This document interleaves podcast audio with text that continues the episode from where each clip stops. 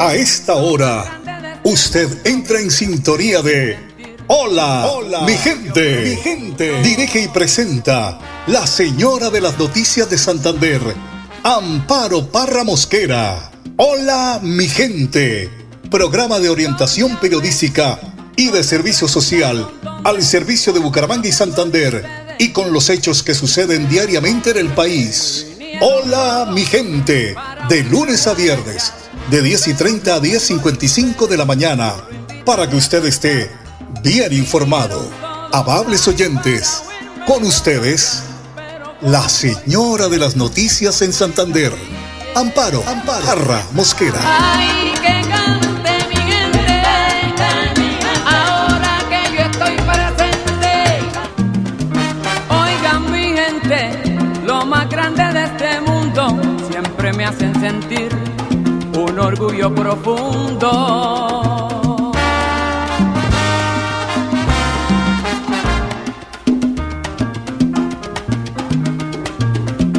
Lo llamé, no me preguntaron dónde, orgullo tengo de ustedes, mi gente siempre responde. Vinieron todos para oírme guarachar, pero como soy ustedes, yo lo invitaré a cantar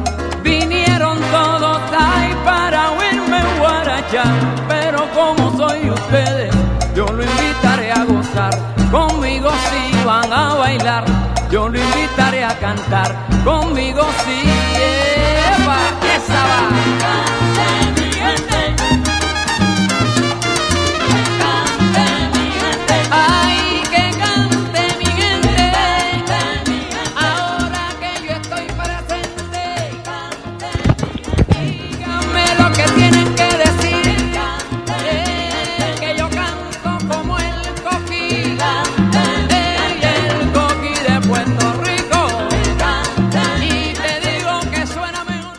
Mi gente, muy pero muy buenos días. Les saludo hoy martes 14 de marzo. En varios gobiernos de Bucaramanga, con los años que llevo cubriendo noticias en la ciudad, se habló mucho por parte de los alcaldes de la remodelación del Coliseo Peralta, patrimonio histórico de la nación. Pero ahí está el cuento, jamás hicieron nada para mantener eh, en pie la edificación. Más de 137 años cayeron ayer por las fuertes lluvias de los últimos días en la ciudad.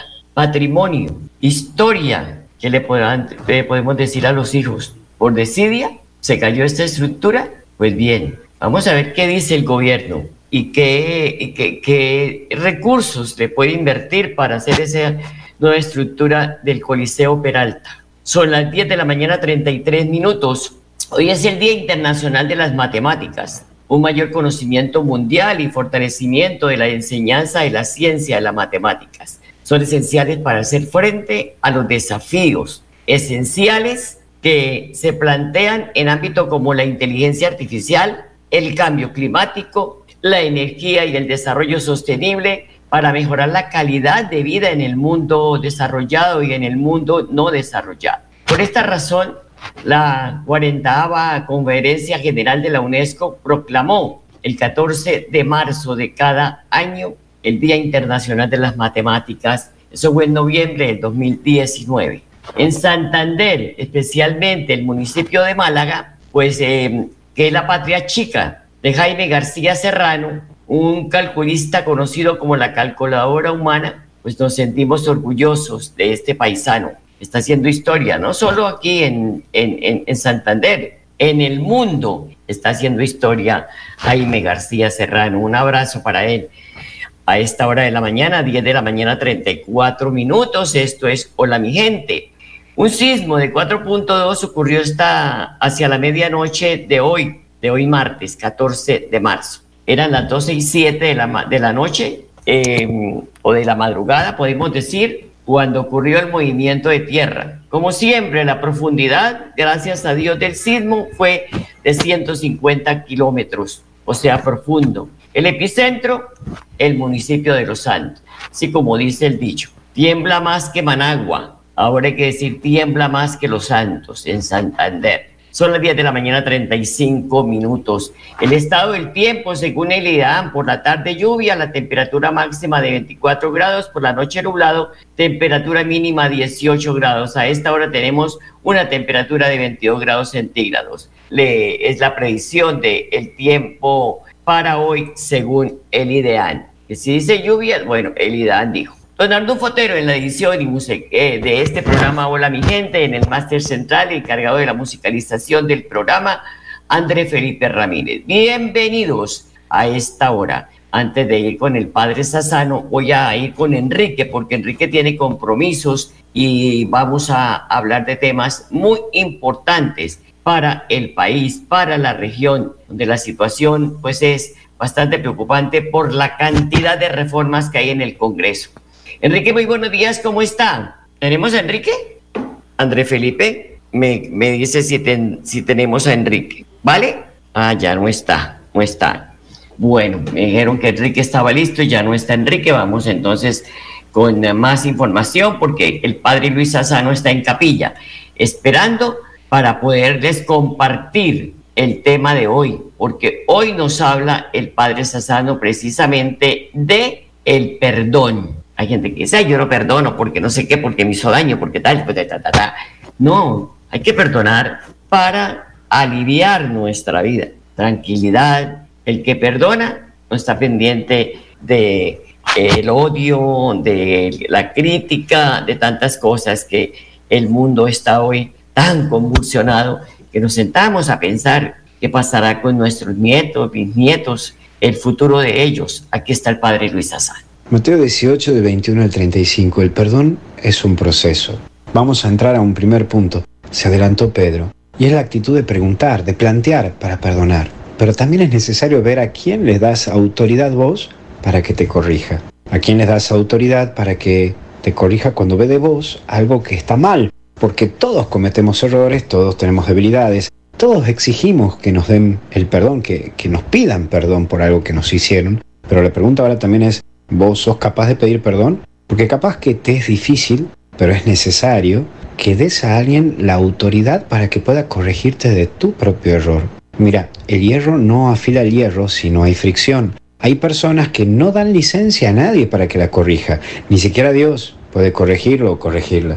Y creo que es necesario en la vida también que te ayuden. Y es necesario que vos des autoridad a que el otro te pueda corregir. ¿A quién le das la licencia de que te pueda corregir? Bueno, busca una persona que te pueda corregir, que te ayude. Pero aparece esto de las cuentas. Siguiendo con el tema de arriba, de esto de que a quién le da licencia para que te corrija, la persona que pueda corregirte no necesariamente tiene que ser tu cónyuge, tu mujer, tu marido, ni tu papá, ni tu mamá. Porque mm, nuestros cercanos o nuestros familiares, y como que le sacamos crédito. La familiaridad produce menosprecio, subestimación. Ah, es mi hermano, ¿qué, qué le voy a hacer caso? Ah, mi mamá, ah, siempre ella, ah, mi papá, siempre él. Por eso muchos jefes también no, no se abren, porque hay muchos que no saben ubicarse o ponerse límites. Capaz que lo invite a una cena para que después diga, ah, el jefe es mi amigo y mañana falto y llego tarde al trabajo. Sí, es que es una realidad. No todo el mundo que nos rodea nos puede guijonear, nos puede orientar, nos puede corregir, pero sí necesitas un líder, sí necesitas un referente, necesitas una persona que te diga, che, te equivocaste en esto, estás mal en esto, no, no hagas esto nuevamente porque está mal. Mira, palabras dulces podrás encontrar en muchas personas. Palabras que te ayuden a ser mejor persona, encontrarás pocas personas, pero da lugar a que te hablen. Por eso aparece la última actitud, miserable. Todos cometemos errores y el camino del perdón involucra que debo saber que yo también cometo errores, pero quien me perdona me da una oportunidad Primero de sanar lo que lastima y segundo evitar envolver a hacerlo. Aprender del error, eso es fundamental. Aprender del error gracias a la instrucción de una persona que me pueda orientar. Hay veces que nos olvidamos que perdonar es un proceso, que no se logra de un día para el otro. Cuando yo perdono hay un antes y también hay un después, en mi vida y en la otra persona. Pero es importante dejarme ayudar por alguien para ver si antes yo necesito ser perdonado. Que tengas un hermoso martes, que lo disfrutes en familia, que Dios te bendiga en el nombre del Padre, Hijo y Espíritu Santo. No se olvide que este jueves hay webinar, entre a la página de Misioneros Digitales, inscríbase porque es cupo limitado. Hasta el cielo no paramos, porque algo bueno está por venir. Chao. Gracias, Padre. Como dice el vallenato, es imposible pedir perdón, me callo y mejor me voy. Si pidiéramos perdón, esto sería otra cosa muy diferente. Porque hay, hay gente que dice, ¿yo por qué pido perdón? Yo no he hecho nada malo. Hay que disculparnos. Todos los días cerramos, porque erraré de humanos. Son las 10 de la mañana, 41 minutos. Aquí tenemos un corte musical a esta hora de la mañana, don Andrés Felipe.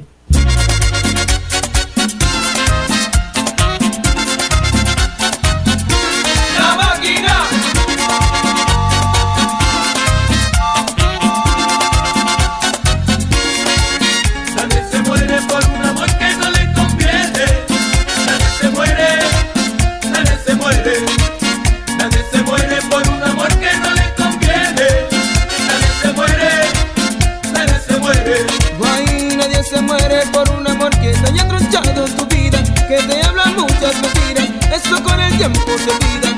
Nadie se muere por un amor que te haya tronchado tu vida, que te habla muchas mentiras. Eso con el tiempo se olvida. Son las 10 de la mañana, 41 minutos, 10.41. Este es Hola mi gente, el polémico proyecto de reforma a la salud que presentó el presidente Gustavo Petro, pues parece estar tomando forma al interior del Congreso. Según reportaron los jefes de esas colectividades, los partidos conservador y de la U, lograron llegar a un acuerdo para votar a favor la iniciativa. Ay, ese acuerdo estará con dulcecito, con mermelada, con, no, con bocadillo veleño, qué rico, con arequipe, ay, mejor. Bueno, pues esto y humo blanco que eh, tanta falta le hacía al gobierno Petro, llegó tras una reunión, oígase bien, de tres horas en las que participaron los jefes, el jefe de Estado, los directivos del Partido Conservador, Efraín Cepeda, y de la U, Dilian Francisco Toro, y varios miembros del gabinete presidencial. Según lo pactado en ese encuentro, el país tendrá un sistema de salud mixto entre lo público y lo privado.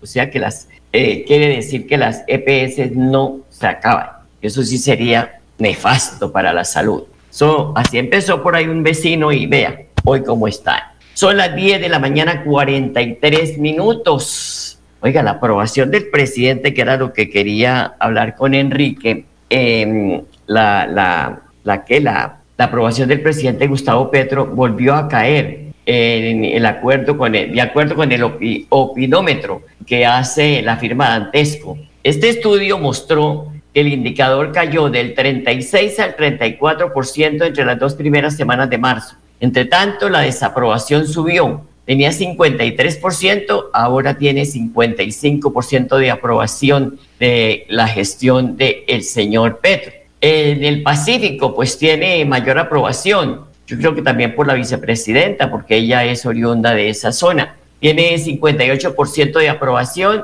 eh, versus 34% de desaprobación, mientras que la zona oriental de Colombia, aquí donde estamos, el menor índice de tiene el menor índice, índice de desaprobación del 23% versus 68 de desaprobación. El 68% desaprueba la, el gobierno del presidente Gustavo Petro. Los datos fueron recabados en medio de, eh, recaudados, perdón, en medio del escándalo que salpica al hijo del mandatario, el diputado del Atlántico Nicolás Petro por la presunta financiación que habría recibido por parte de ex narcotraficantes. Son las 10 de la mañana, 44 minutos, 10.44. La ministra del Trabajo, Gloria Inés Ramírez, luego de la instalación de la Comisión Permanente de la Política Laborales y Salariales, advirtió que este jueves 16 de marzo presentará al Congreso los proyectos de reforma laboral y pensional que están siendo concertados con las centrales obreras, los gremios de la producción para revisar el total del articulado y ajustar algunos detalles de la propuesta frente al mundo laboral y pensional. Hoy estamos aquí con la mesa de nacional, donde estamos construyendo en medio de la diferencia después de escuchar al país. Ya todos ustedes saben que llevamos más de 142 reuniones entre las reformas y en las escuchas que hemos hecho tanto en los diálogos regionales como en los foros y encuentros territoriales con las mesas de concertación eh, regionales.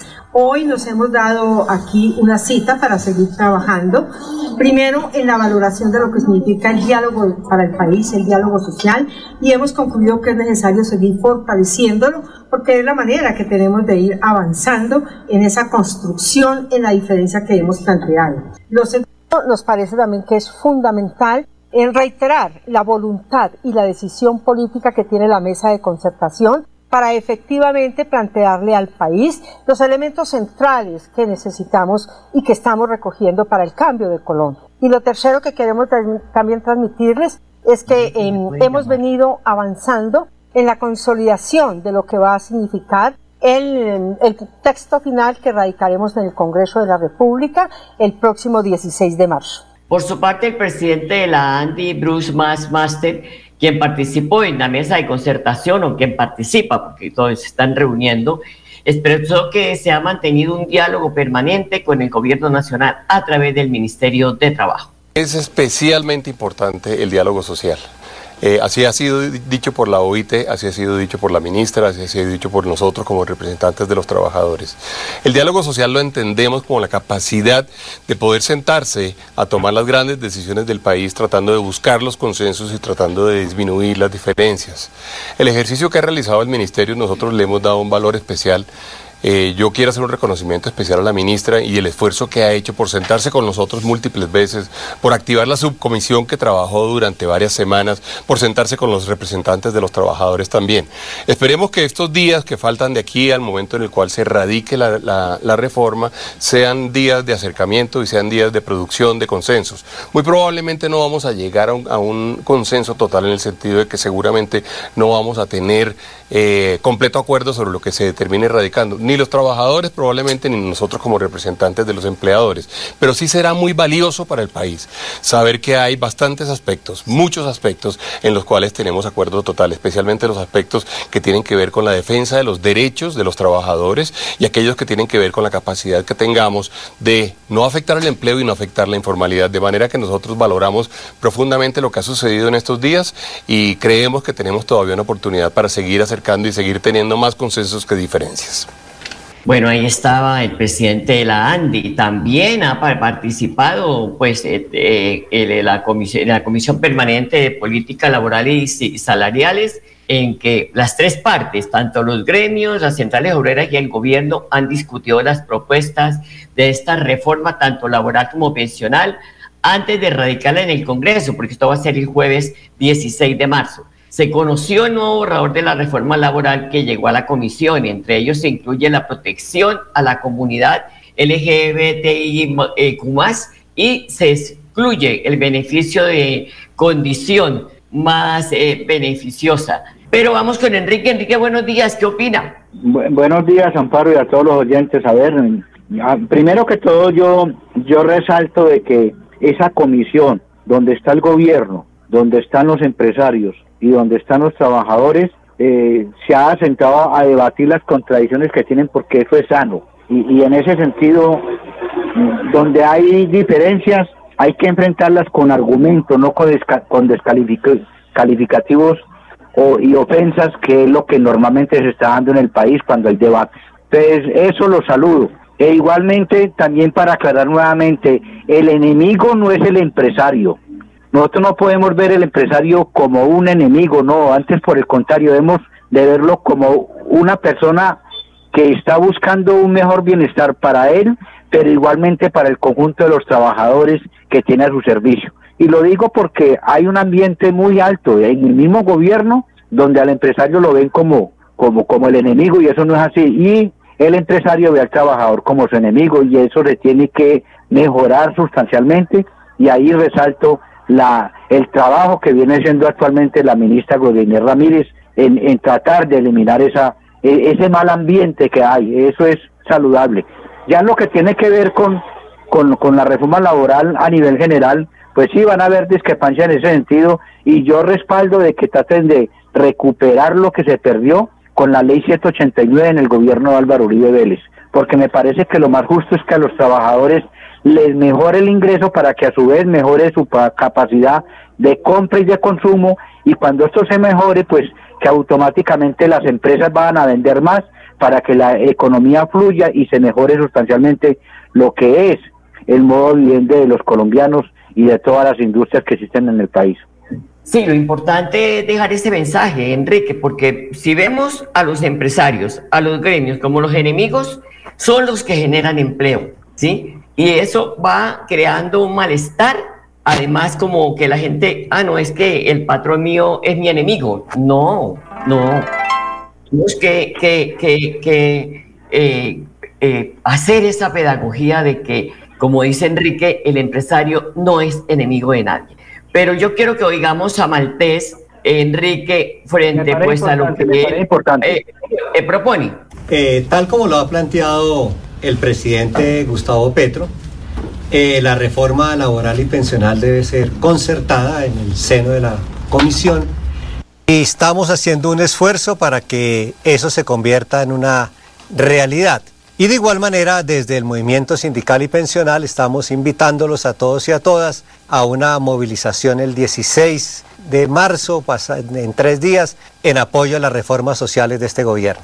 Bueno, ¿será que necesitamos más marchas para poder eh, apoyar? Pues yo creo que esa presión también al Congreso no es buena, Enrique. Eh, pues yo pienso eh, lo siguiente, Amparo, o sea, el movimiento sindical en el mundo entero siempre ha acudido a la movilización y yo la comparto.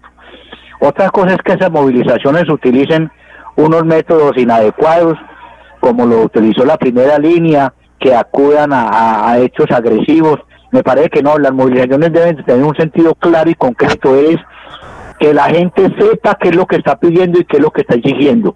Porque muchas veces en las movilizaciones les preguntan a un grupo y no saben el por qué salen ahí, o sea, son convidados de piedra. Entonces las movilizaciones son interesantes, pero siempre y cuando la gente sepa para qué sale y qué es lo que está exigiendo y a la vez el Congreso de la República también escuche esos mensajes y, tracen pautas para tratar de mejorar las condiciones de trabajo de, de, los trabajadores.